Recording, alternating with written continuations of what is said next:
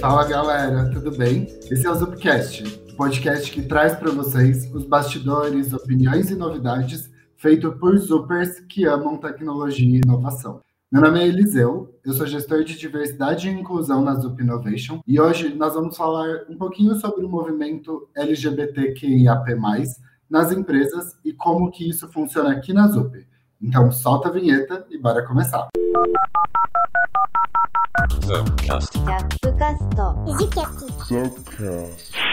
Bom, gente, para falar aqui um pouquinho com a gente nesse podcast, a gente vai ouvir de alguns Zupers e conhecer um pouquinho das experiências, conhecer um pouquinho da vivência deles aqui na Zup. Agora eu passo a palavra para vocês, para vocês se apresentarem um pouquinho. Oi, Bibs, tudo bem? Oi, gente. Eu sou a Bibs, na verdade meu nome é Bianca, mas Bibs é um pouco da persona que eu uso em facilitação e workshops e acabou pegando no dia a dia. Eu sou UX e Product Designer aqui na Azup, vou completar um ano daqui a pouquinho e estou ansiosa para contar para vocês um pouco mais de como é ser a lésbica futurista oficial de Belo Horizonte no mercado de tecnologia.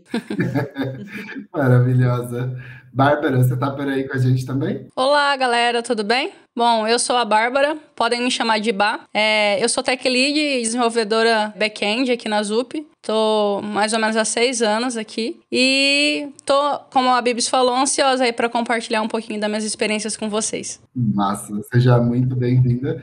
E para fechar esse time, oi Gabriel, tudo bem? Oi Liseu, tudo bem? Oi gente, prazer estar aqui com vocês também. Meu nome é Gabriel, tem gente que me chama de Coppola também, fica a gosto do freguês ou da freguesa. Eu estou como especialista aqui na ZUP e fico como PO em projetos também. Muito obrigado, viu gente, por vocês terem topado aqui bater um papo com a gente.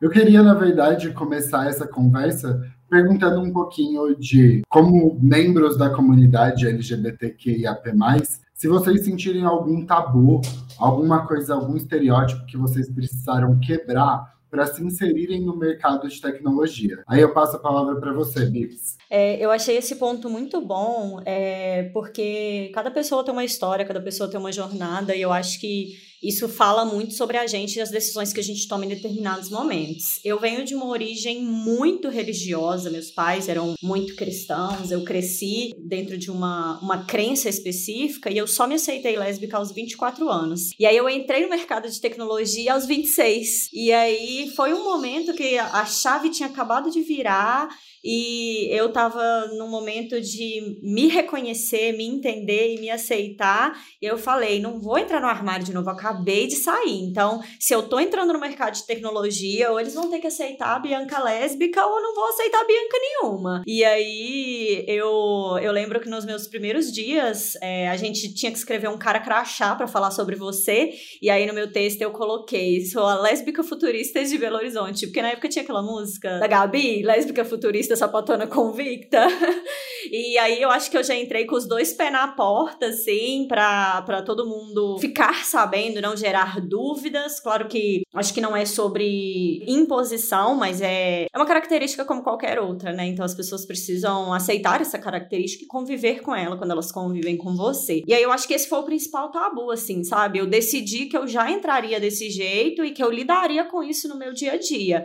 É, eu entendo que isso foi também um, um, o meu ponto de privilégio, né? De que eu tava entrando numa nova área, eu tava entrando num novo emprego, eu podia falar abertamente sobre quem eu era, sem o medo, sem o risco de perder o meu emprego. Não é todo mundo que tem, se não está nesse momento, mas eu acho que para mim foi muito importante já chegar na área de TI quebrando esse tabu. Legal, legal, Bibis. Bom, bah, como foi essa experiência para você? Bom, a minha experiência foi um pouquinho diferente da, da Bibis. Eu me, me assumi também ali com os meus 24 anos, mais ou menos. Eu entrei no mercado de trabalho, eu ainda não tinha me, me assumido. Eu já me entendi ali como, como lésbica, mas eu não tinha externalizado isso pro mundo. Quando eu entrei é, ali no meu, no meu primeiro emprego, a minha liderança era uma liderança feminina. E eu tinha muito medo de transparecer e, e eles perceberem a minha sexualidade, né? Perceberem que eu era lésbica e de alguma forma isso afetar a minha carreira. Então eu fiquei ali cerca de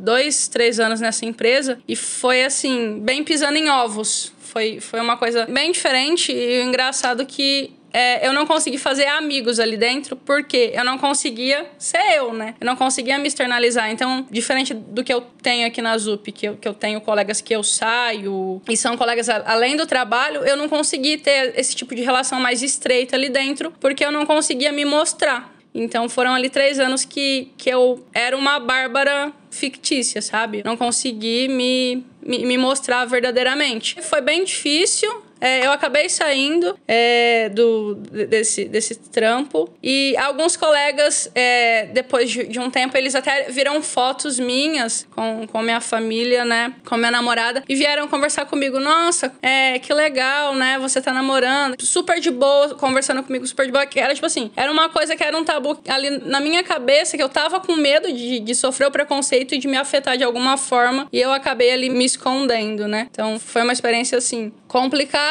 e depois disso eu, eu vim pra ZUP e aqui na ZUP eu consegui é, logo de cara já me, me abrir e mostrar quem eu era, né? Então foi, foi libertador, assim, eu digo. Que relato, assim, ó, que relato, até porque isso mostra da importância desse ambiente de segurança, né? Que a gente sempre fala de quanto é importante a gente sempre olhar para a inclusão no sentido de acolhimento, para a gente conseguir ser nós mesmos. Acho que essa é a maior potência disso tudo. Gabs, como foi um pouquinho da sua vivência?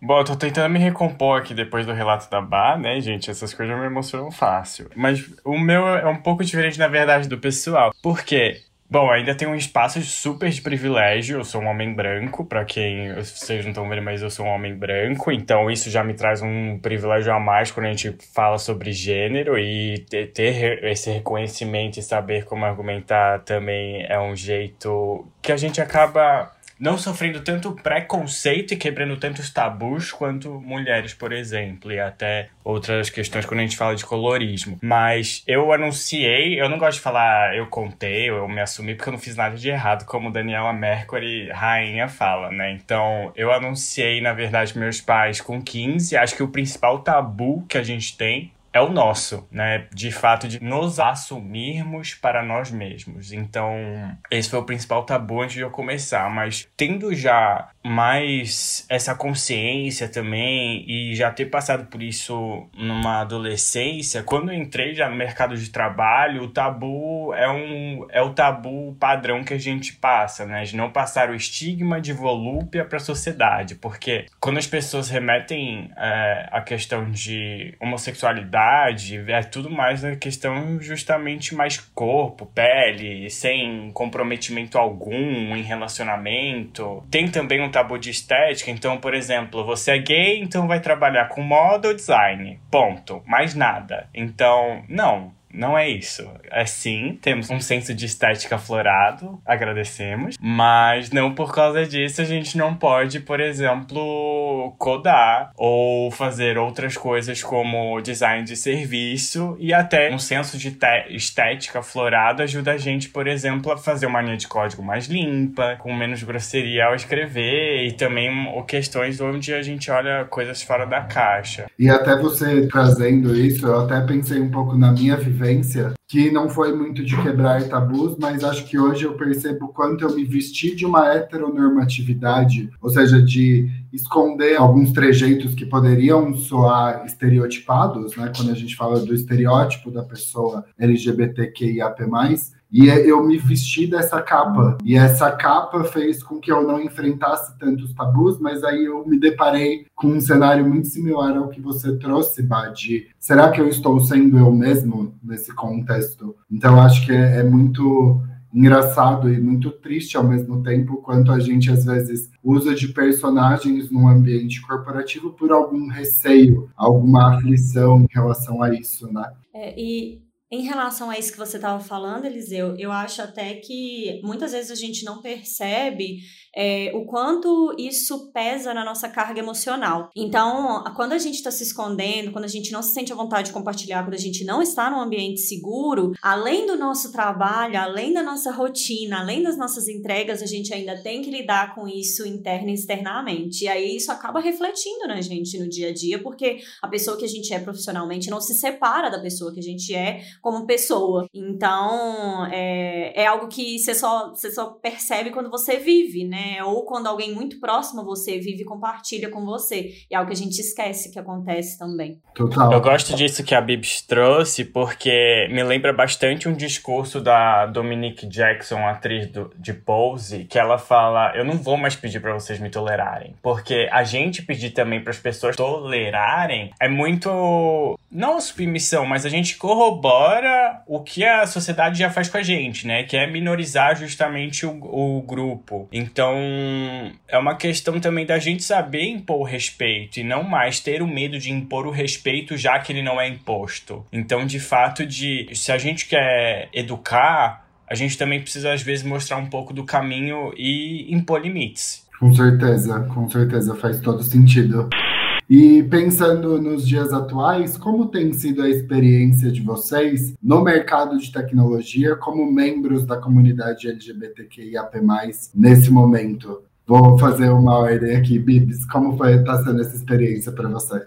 É, eu acho que, apesar de ter entrado com os dois pés na porta, como eu disse, é, já passei por altos e baixos. Então, sempre que eu tento chegar em um novo local, seja de trabalho, seja qualquer círculo social, eu tento fazer a, a aproximação das pessoas similares a mim, né? Conseguir grupos, conseguir comunidades, conseguir guildas, como a gente tem aqui na Azup. Mas é, eu acho que o maior desafio que eu já passei é, no mercado de tecnologia, como uma pessoa da comunidade é que eu sofri um caso muito forte de homofobia a partir, né, de um CEO da empresa que eu trabalhava. E aí eu acho que isso é um, um cenário de contrapartida muito forte com a história que eu contei inicialmente, de que as pessoas que eram meus pares, as pessoas que estavam ali no nível de entrada, na base da pirâmide comigo, elas sabiam ser diversas, elas sabiam ser respeitosas, elas sabiam ter um ambiente inclusivo. Mas o topo da pirâmide, que era o dono da empresa, ele não sabia sabia.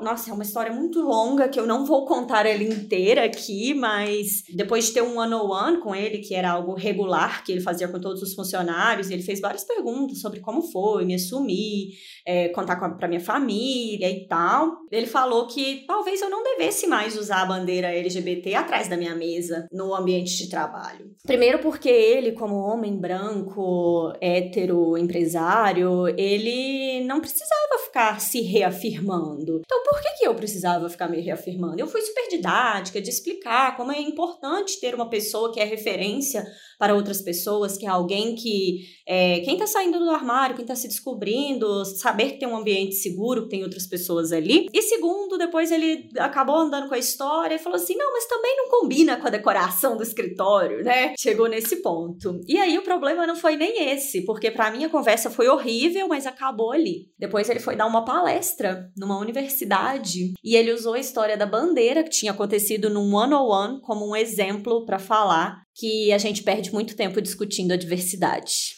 E aí essa história chegou em mim. E aí eu falei, gente, não é possível. Não é possível que eu tô passando por isso. E aí chamei RH, chamei minhas lideranças, chamei as pessoas que eu confiava e expliquei o cenário inteiro, expliquei o que tinha acontecido. E aí é sempre aquele fogo no parquinho, né? Algumas pessoas tentam apaziguar, outras pessoas tentam colocar panos quentes, mas meio que não tinha solução, sabe? Era a menina que não é, a designer que não é nem júnior ainda e o dono da empresa milionária. O que, que a gente vai fazer? É, ele queria conversar de novo, eu falei que eu não queria, não não não estava interessada. E aí aconteceu uma coisa muito engraçada, que toda vez que ele me via pelo corredor, se eu estava conversando num, numa roda de, de amigos, se eu se eu estava passando e ele estava dando uma palestra, ele parava qualquer coisa que ele estava fazendo, ou para entrar na roda e me perguntar qualquer coisa como se ele fosse uma pessoa próxima a mim, ou para me pedir para falar para as outras pessoas como a empresa era um lugar para qualquer pessoa. Até eu poderia ser uma designer lá dentro. Com essas palavras, até a Bianca pode ser uma designer aqui. E eu acho que isso é o que a gente chama, eu acho que nem é uma microagressão mais. Eu acho que isso é uma agressão velada, porque ele me usava como um totem. Olha aqui, eu em público, eu converso com a lésbica da empresa. Eu eu tenho interações sociais com elas, então eu não posso ser preconceituoso. Eu não posso ser chamado de, de preconceituoso porque eu tenho esse esse totem aqui. E isso foi se arrastando ao longo do tempo, assim, outras microagressões que aconteciam eram de tipo assim, dele sempre falar que em, em, palestras, em eventos da empresa, sempre falar que a empresa não tem uma bandeira, então ninguém deveria carregar a sua bandeira para dentro da empresa. Isso virou um, um moto dele, assim, que ele ficou repetindo depois do episódio. E aí eu acho que essa foi a, a vivência mais marcante que eu tive, assim, que ficou claro para mim de que existia diversidade, existia acolhimento mas na base da pirâmide, que a gente ainda não tinha chegado lá em cima. A gente ainda não tinha chegado num, num cenário onde a gente conseguia ter voz forte o suficiente para conseguir inibir esse tipo de comportamento de alguém com tanto poder. E aí é por isso que para mim é muito importante sempre ser a pessoa mais viada, mais a, a mais sapatona onde chega, porque eu quero que as outras pessoas que estão chegando, que estão aprendendo, as outras as pessoas que estão em cargos de liderança, que são donas, que todo mundo saiba quem sou eu, por que, que eu tô ali e a excelente profissional que eu sou sobre a pessoa que eu sou e a minha sexualidade, sabe? Isso foi só um exemplo que eu passei, assim, que eu vivi na pele, mas que muitas empresas de tecnologia estão com esse cenário, estão exatamente nesse momento. Ai, a gente é diversa, chega o mês de junho, a gente coloca aqui a, a bandeira do, do alfabeto aqui na nossa capa, mas a gente só tem pessoas LGBTQIAP+, na base gente só tem nos, nos atendimentos, a gente só tem. Nenhuma dessas pessoas crescem, tem carreiras aqui. Então, eu acho que é, é por isso que é tão importante esse papo que a gente tá tendo, sabe? Que a gente também merece estar em outros espaços, que a gente também merece crescer e que a gente também tem que, tem que chegar até o topo da pirâmide para evitar que a gente siga nesse caminho, né? De,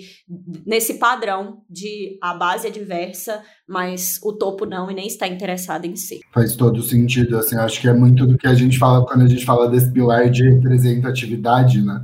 E da importância que ele tem para a gente realmente ter um ambiente que seja realmente inclusivo. É muito, assim, primeiro eu sinto muito dessa experiência, infelizmente ainda é uma realidade do mercado que a gente está se esforçando muito para ir desconstruindo aos poucos, né? Bah, e a sua experiência hoje no mercado de tecnologia? Como tem sido? Tirando essa, essa primeira experiência que eu contei, né, em que eu me fechei ali para dentro de mim mesmo, depois que eu abri meus olhos, né, e comecei a ser eu mesma, as coisas mudaram e eu sempre tive experiências muito positivas, né? É, então, é, eu não tive nada muito negativo me afetando diretamente, né? Tem aquele filme novo até do da Disney, Luca, que saiu, que, que os pais deles falam, né? Algumas pessoas nunca vão aceitar ele e outras vão. E parece que ele sabe encontrar as pessoas bem. E foi muito o que aconteceu comigo. Eu sempre tive ali rodeado de pessoas que me aceitavam, que me respeitavam.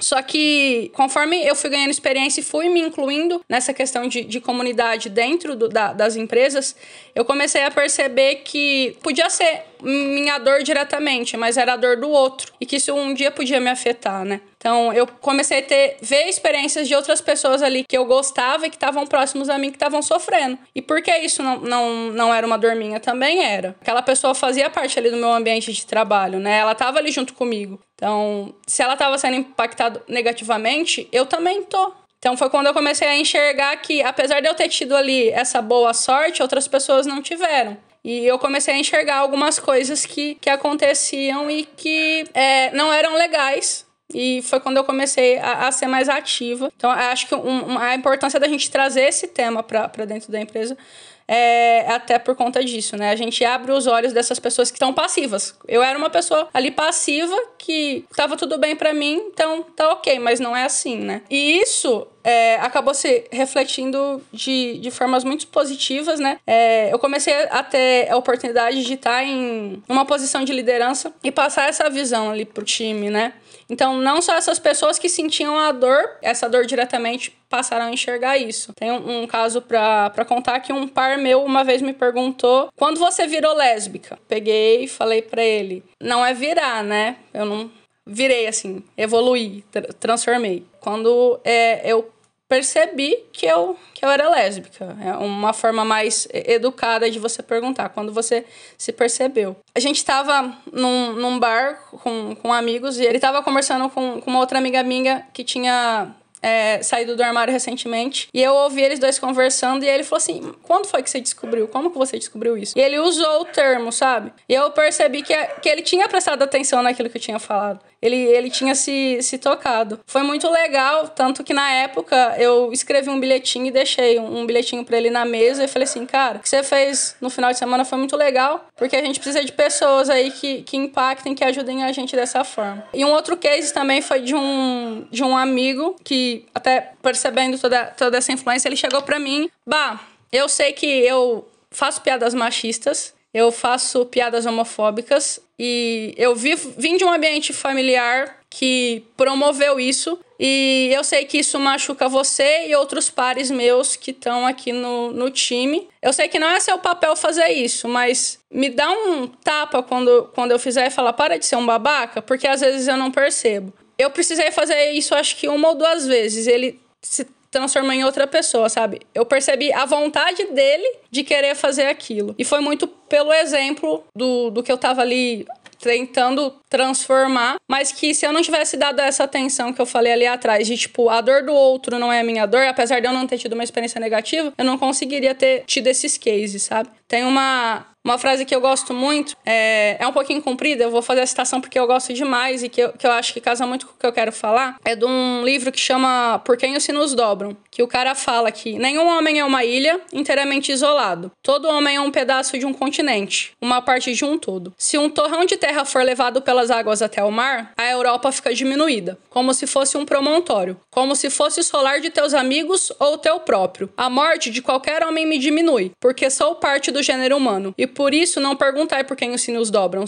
eles dobram por vós. E é muito isso que eu falei. Se eu não tive uma experiência negativa, outras pessoas tiveram. Uau, é, é muito isso, né? Esse senso de coletivo que às vezes até nos falta ou nos foge da atenção e lembrar que quando a gente está falando de ser um ambiente inclusivo, a gente está falando de todos. Claro que aqui a gente está dando um ênfase na comunidade LGBTQIAP+, mas o quanto isso é representativo e importante a gente sempre ter esse senso de empatia, né? Muito, muito, muito legal. E que bonita citação, Bah. De verdade. Gabs, como tem sido a sua experiência no mercado de tecnologia? Ah, tem altos e baixos, né, gente? Vamos confessar. Mas eu até me identifiquei bastante com a Bibs porque eu tive algumas passagens, né? Então, retomando, como eu acabei anunciando muito cedo, eu passei por alguns percalços, na verdade, na escola até. Isso faz muito tempo, gente, quando cringe ainda era um verbete em inglês apenas. Mas vamos lá, teve um ocorrido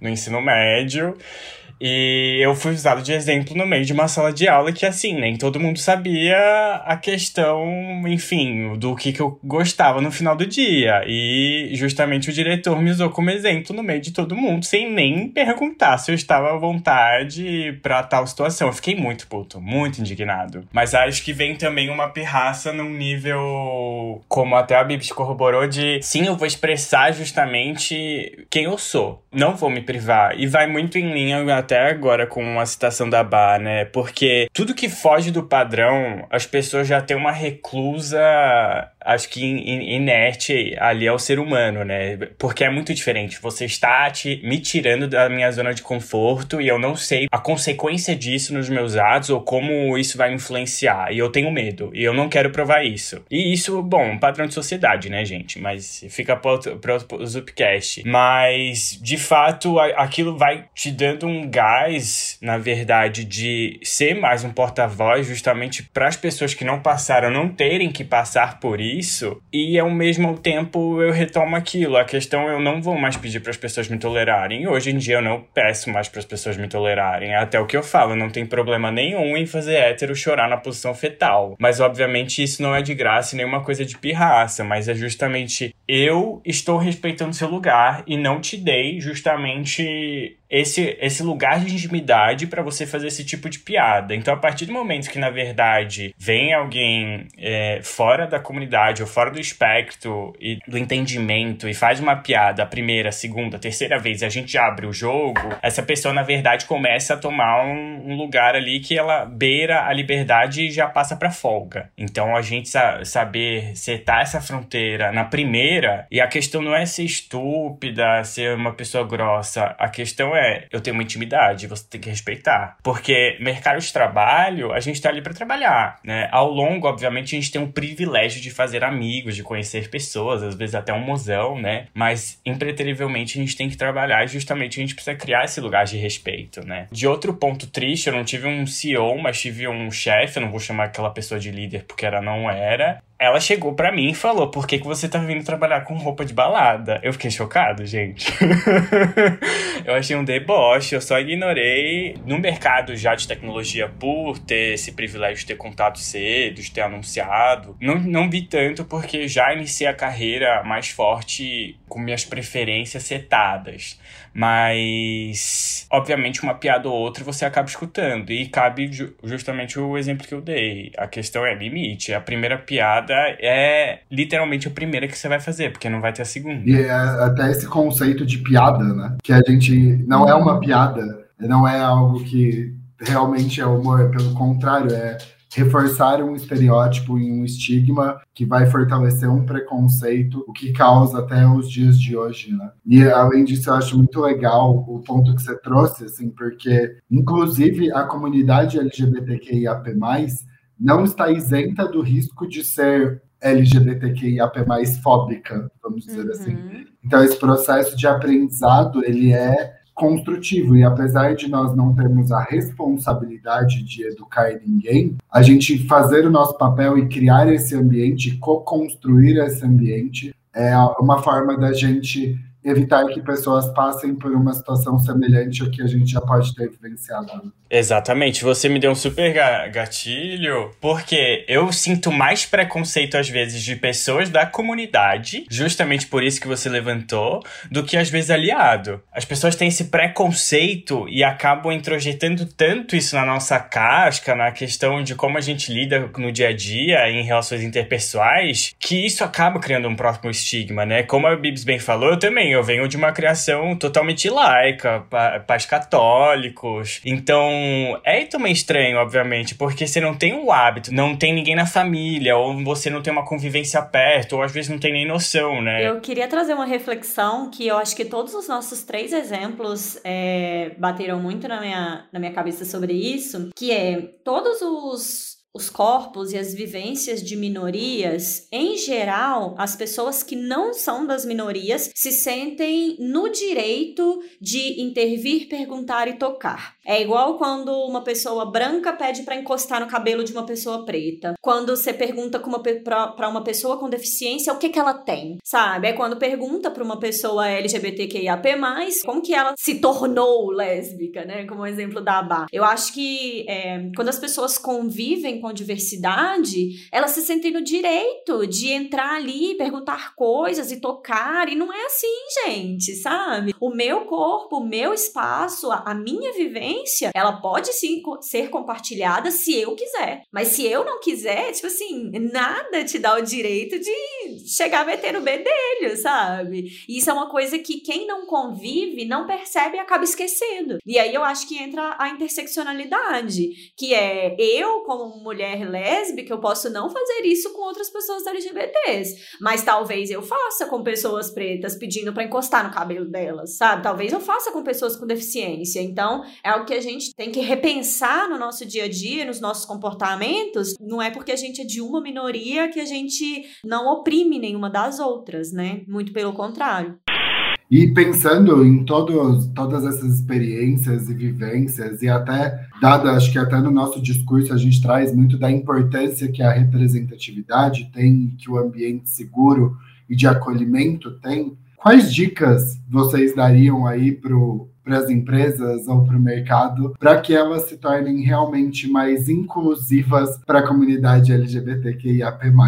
Do meu ponto de vista, tá? O mais importante de tudo para diversidade e inclusão é o treinamento e a capacitação de pessoas que não são de grupos minoritários a saberem respeitar, conviver, compartilhar com pessoas desses grupos. Eu acho que o mais importante do mês de junho, dentro de uma empresa que quer ser diversa, é ter palestras para pessoas que não são da comunidade. É ter palestras como a que a gente teve sobre microagressões, para que as pessoas consigam olhar para o seu dia a dia e ver se elas estão sendo é, agressivas com pessoas LGBTQIAP+.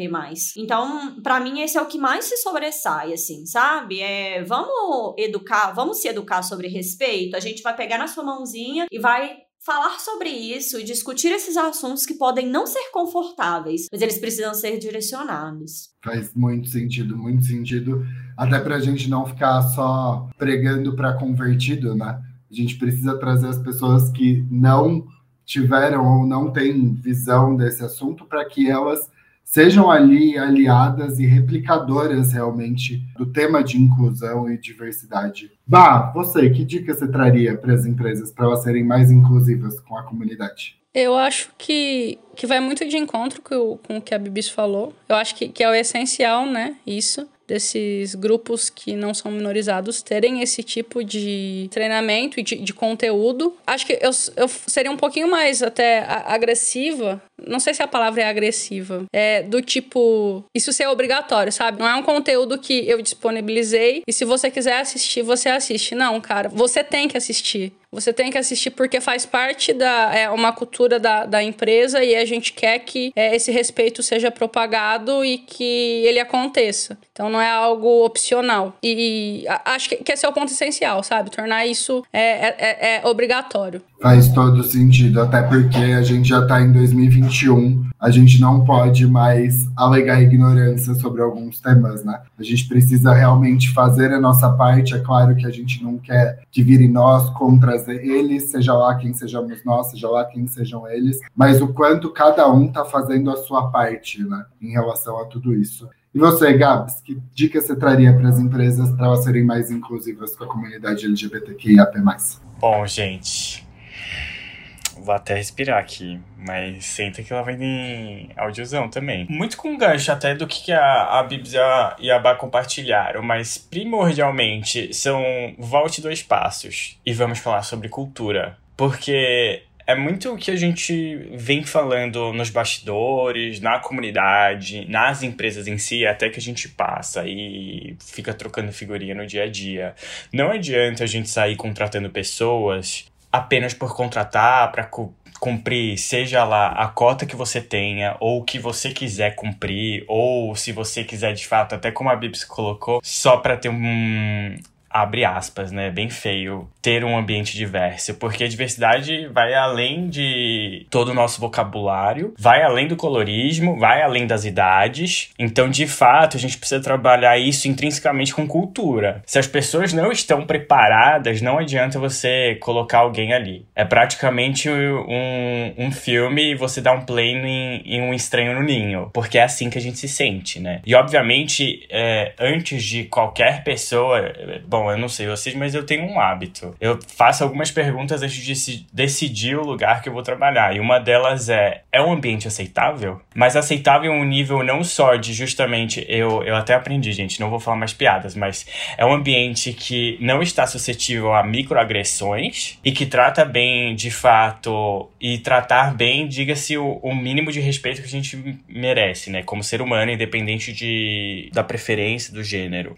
e cor também. Então, antes de tudo isso, é muitas empresas se perguntarem se elas estão preparadas para tudo isso, porque a contratação em si não faz diferença. Se você quiser, você vai contratar. Você contrata amanhã, inclusive. Mas a pessoa ela vai se sentir à vontade no ambiente que ela tá, Acho que é essa a pergunta que a gente tem que se perguntar. Você já vai ter uma resposta, às vezes, de prima de. Não, se na verdade é uma pessoa trans, ela não vai se sentir confortável por XYZ. Se na verdade é uma mãe, ela não vai se sentir confortável por HGO. Se é uma pessoa preta, por exemplo, não vai se sentir confortável por PCD. E até um ponto que, que a gente trouxe aqui, a gente cansa também porque não cabe a gente também doutrinar ninguém e trazer justamente essa parte educacional, ou seja o que for sobre respeito. Assim como, por exemplo, não cabe aos pretos ensinar aos brancos o que é racismo, gente, né? Vamos cortar os T's e colocar os pingos nos is. Se a gente vai atrás de uma educação própria, pessoal, para desenvolvimento e melhoria, isso também tem que vir de outras vertentes, não só no âmbito profissional.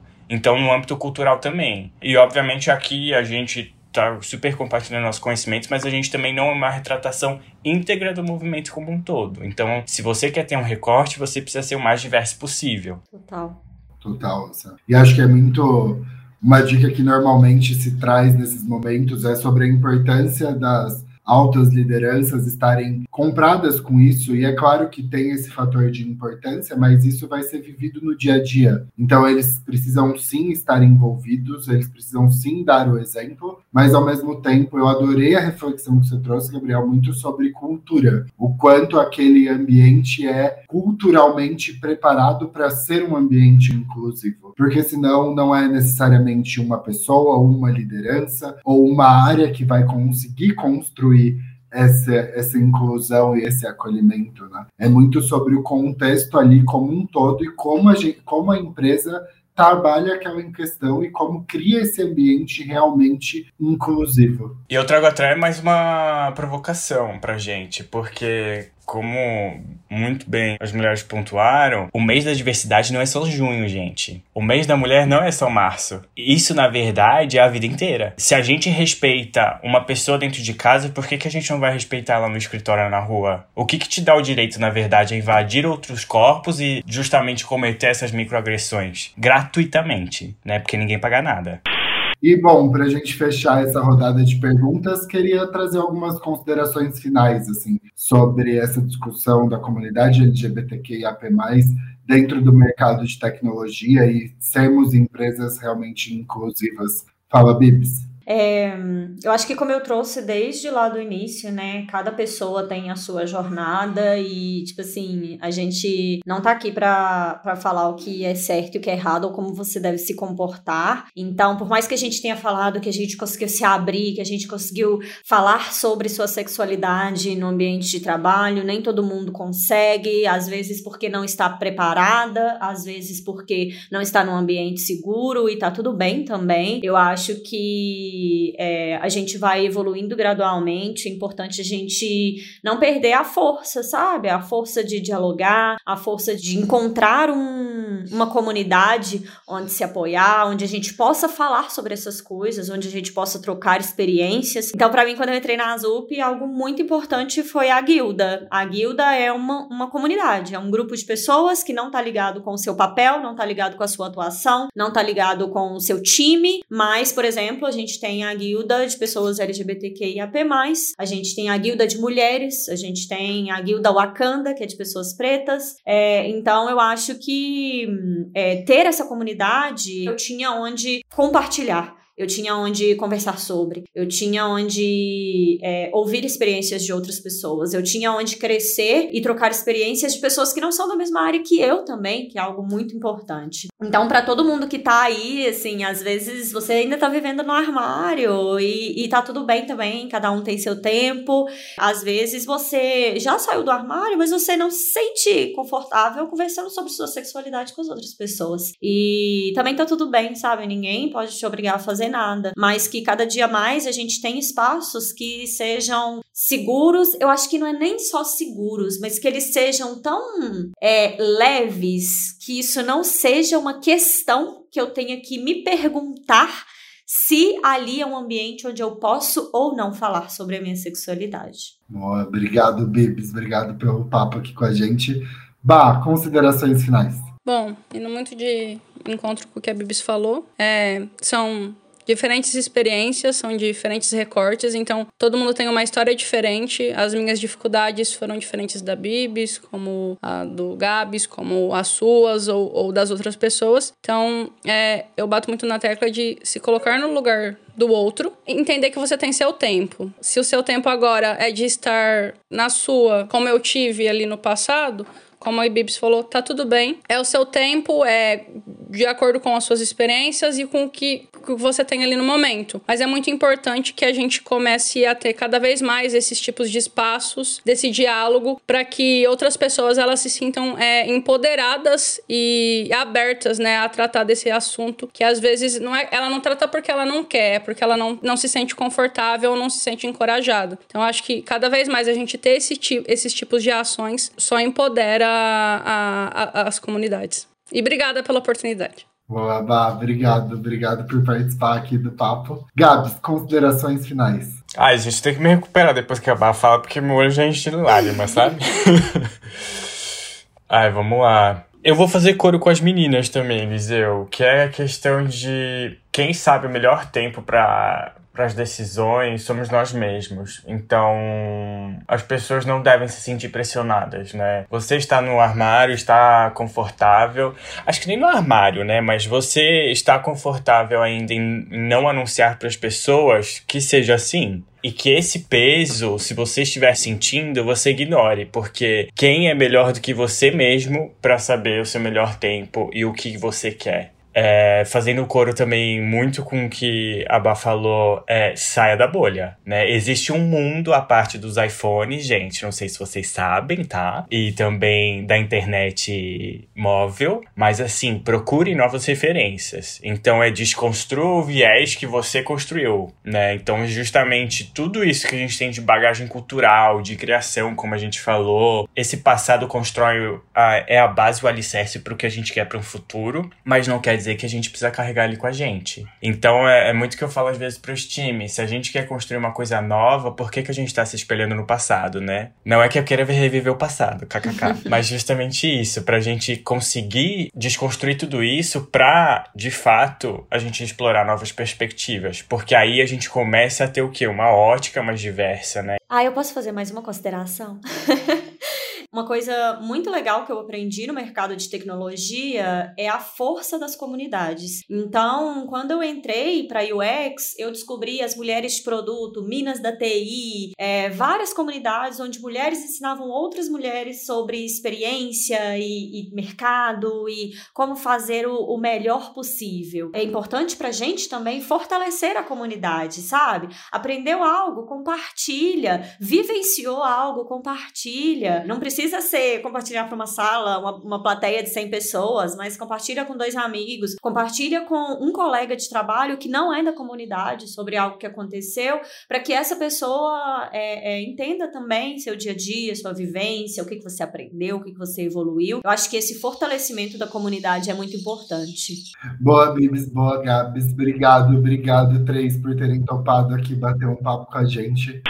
E bom, para finalizar essa conversa gostosa que a gente teve, eu queria contar um pouquinho como gestor dessa área aqui na ZUP, que diversidade e inclusão não é um projeto para a gente, e sim é algo que a gente está trazendo para fazer parte da nossa cultura. A gente sabe que a gente tem muita oportunidade de desenvolvimento nesse aspecto, mas a gente trabalha assim, arduamente, para criar um ambiente realmente inclusivo e diverso. Além de um time independente e exclusivo para tratarmos sobre o tema de diversidade e inclusão, nós temos construído ações aqui na ZUP para que esse ambiente de crescimento exponencial contemple realmente todos. Alguns exemplos nós temos metas de contratações diversas junto com o time de talent. Nós temos sessões exclusivas no nosso onboarding para trazer o tema de diversidade e inclusão desde o início dessa jornada, e além de fazer pesquisas e análise de satisfação interna exclusivo com grupos de diversidade. Essas três ações que eu trouxe para vocês não foram escolhidas aleatoriamente. Elas embasam os nossos pilares estratégicos dentro da área de diversidade. Entrar,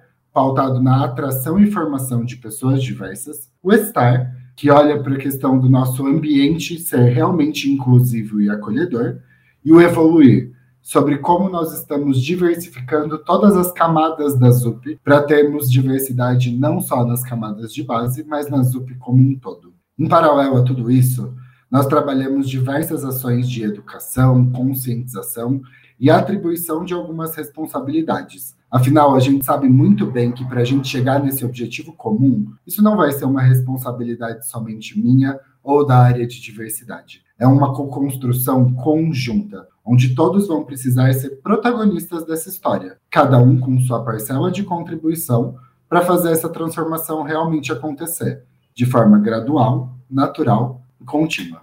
Junho, especificamente, por se tratar do mês do orgulho LGBTQIAP+, nós compartilhamos conteúdos nos mais variados sobre o tema, desde informações sobre a sigla, contexto histórico dessa comunidade, a diferenciação entre identidade de gênero e orientação sexual, práticas afirmativas como lives sobre microagressões e a saúde mental e emocional de membros da comunidade LGBTQIAP+.